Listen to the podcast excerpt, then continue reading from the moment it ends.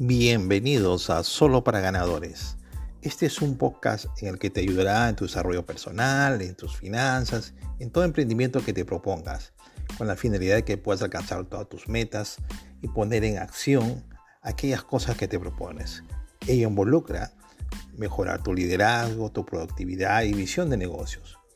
Para ello hablaremos de libros de negocios, de marketing, de venta, temas que nos inspiran, historias de motivación, de educación. Hablaremos también sobre gestión comercial, sobre cómo hablar en público, también sobre economía, relaciones y lo más importante, sobre todas aquellas cosas que nos ayudan en la familia.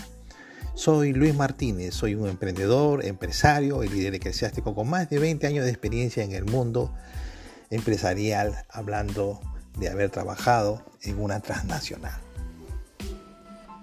Quisiera en esta oportunidad poder agradecer realmente a cada uno de ustedes por escucharnos. Y realmente estamos muy contentos este emprendimiento de cómo vamos. Para nuestra sorpresa también ya nos están siguiendo en Irlanda. Seguimos teniendo seguidores en Latinoamérica como España. También estamos contentos con el crecimiento de nuestro público en Estados Unidos y en cada uno de los países eh, de, habla hispana. Yo solamente quiero dar mis agradecimientos a cada uno de ustedes y pido disculpas por no haber estado la semana pasada, pero la salud en estos últimos días no me ha jugado a favor. Como ustedes saben, todos enfrentamos una pandemia, lo cual eh, con la ayuda de Dios hemos podido salir adelante. Así que estaremos para rato y seguiremos compartiendo. Una de las cosas que quisiera poder compartir con ustedes es que yo me considero un formador. ¿Qué es un formador? Es una persona que copia, pega y comparte. Es decir, toma información de grandes personas, analistas, expertos.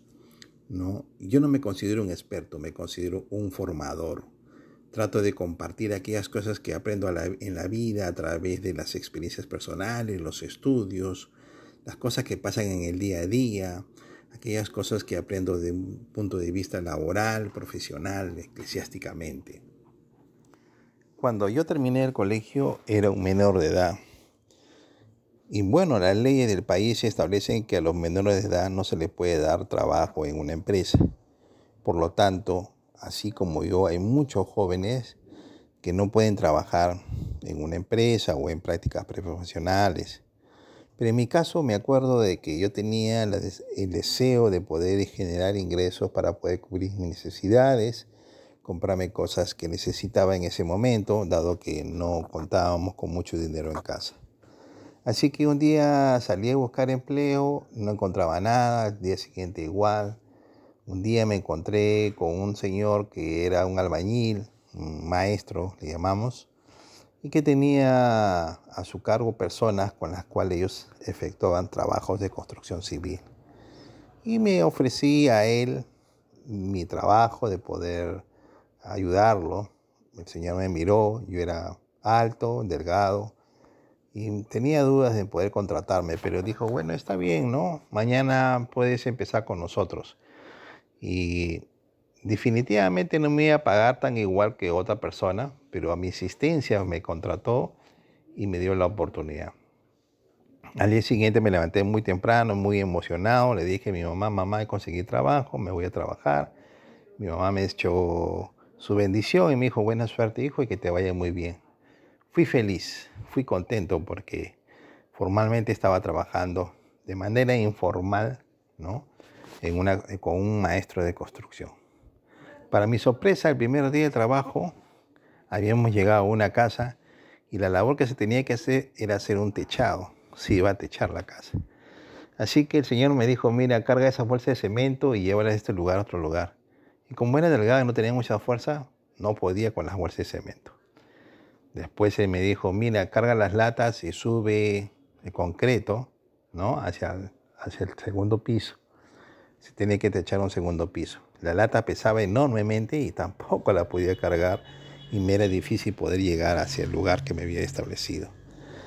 Así que pasaron unos minutos, el, maestro me volvió a cambiar de actividad, me dijo, bueno, ¿sabes qué? Entonces, este, llena estos, em, llena estas carretillas de tierra, ¿no? Y llevarlas a tal lugar, ¿no? Comencé a lampear, a poner la arena en la carretilla. Hasta ahí estaba bien, pero poder empujar la carretilla era toda una hazaña para mí. Y así, hice una y otra actividad y en ninguno de los casos podía hacerla porque no tenía mucha fuerza, era muy jovencito, era delgado y no tenía la fuerza suficiente o el físico suficiente que tenían las personas que trabajaban con él, que eran personas con espaldas anchas, con manos grandes, con una fuerza enorme, eran personas mayores la mayoría de ellos, y definitivamente veía que se desplazaban en una normalidad total en su trabajo. Así que el maestro ya se estaba impacientando conmigo y me dijo, bueno, ya que no puedes hacer esto, no puedes hacer lo otro, echa agua al concreto. Así que me puse a echar agua al concreto y para sorpresa mía, yo no sabía qué cantidad de agua. Por lo tanto, eché más de lo necesario. Y el maestro, pues ya cuando vino, me vio, se agarró la cabeza, me dijo, me dijo algo que nunca me iba a imaginar. Y me dijo, ¿sabes qué? Tú no sirves para nada. Metió su mano en su bolsillo, sacó su billetera, sacó un, un dinero y me dio y me dijo, ¿sabes qué? Tú no sirves para nada. Toma tu plata y vete a tu casa. Y me despidió. Así que el trabajo no me duró mucho tiempo. Ni siquiera pude acabar el primer día de trabajo. Definitivamente no me había pagado lo que habíamos pactado, pero tampoco me sentía feliz por, el poco dinero que me había dado. Me fui a mi casa triste. Me fui a mi casa pensando que yo no servía para nada. Y le creí, le creí que yo no servía para nada porque realmente hice una serie de actividades en la construcción y en todas fallaba porque todas requerían mucha fuerza de mi parte. Mis manos eran pequeñas y no tenían la suficiente eh, forma para poder hacer trabajos físicos. Al llegar a mi casa, mi mamá se quedó sorprendida de que había llegado tan temprano. Me dijo, ¿qué pasó? Y le conté la experiencia. Y le dije, mamá, realmente yo no sirvo para nada. Ella, una mujer sabia, inteligente, me miró y me dijo, mira hijo, eso no es cierto. En la vida hay dos tipos de hombres. Unos que tienen fuerza física, son altos, musculosos, robustos y que ellos tienen las habilidades de hacer trabajos físicos, como tú has visto en este caso de la construcción, ¿no? Y que requieren mucha fuerza. Pero también hay el tipo de hombres que no tienen las condiciones físicas correctas adecuadas, pero nacieron para utilizar lo que tienen en su cabeza, es decir, su cerebro.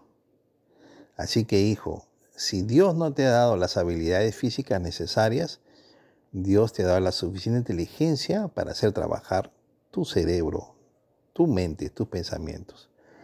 Así que desarrolla esa habilidad, hijo, con la cual podrás ser mucho más fuerte que muchos hombres. Así que nunca pienses que no sirves para nada. No es cierto.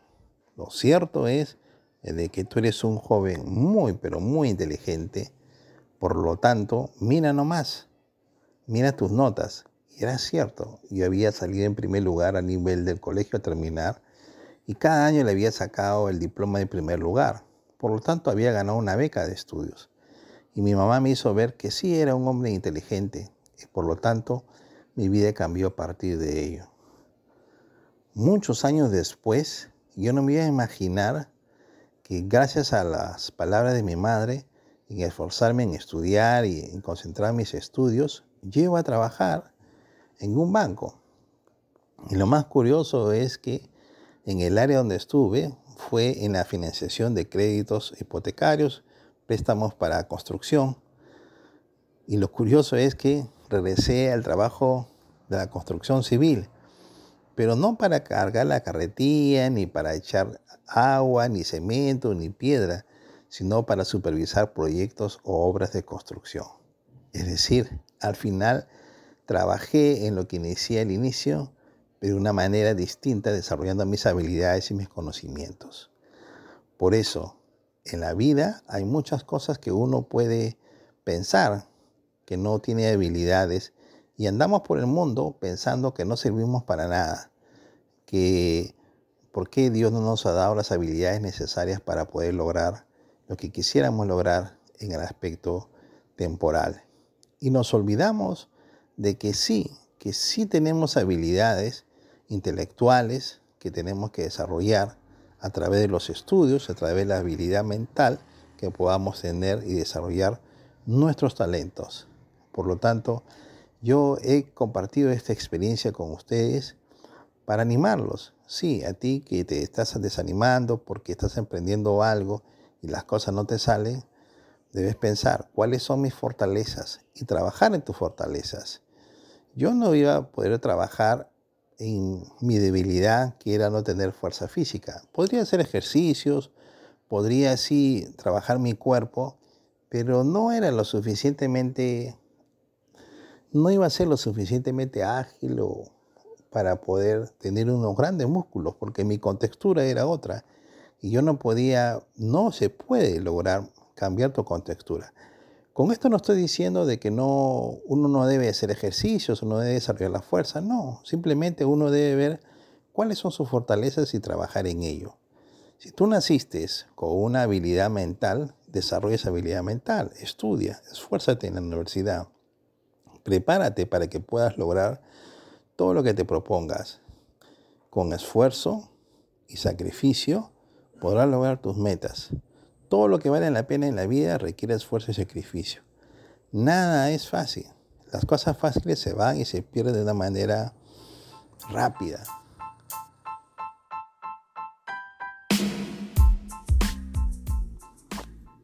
Y quiero cerrar el programa compartiendo mi frase que dice lo siguiente, soy el dueño de mi destino, soy el capitán de mi alma. Sí, si te ha gustado este podcast el día de hoy, te invito a que me des 5 estrellas y comparte con tus amigos para que ellos también puedan escucharme y de esta manera podamos ser una comunidad más grande. Y solamente quiero decirte muchas gracias, muchas gracias por haberme acompañado el día de hoy. Y recuerda, si no aplicamos lo aprendido el día de hoy, de nada sirve haber invertido tiempo en esta sesión. Nos vemos hasta la próxima. Chao.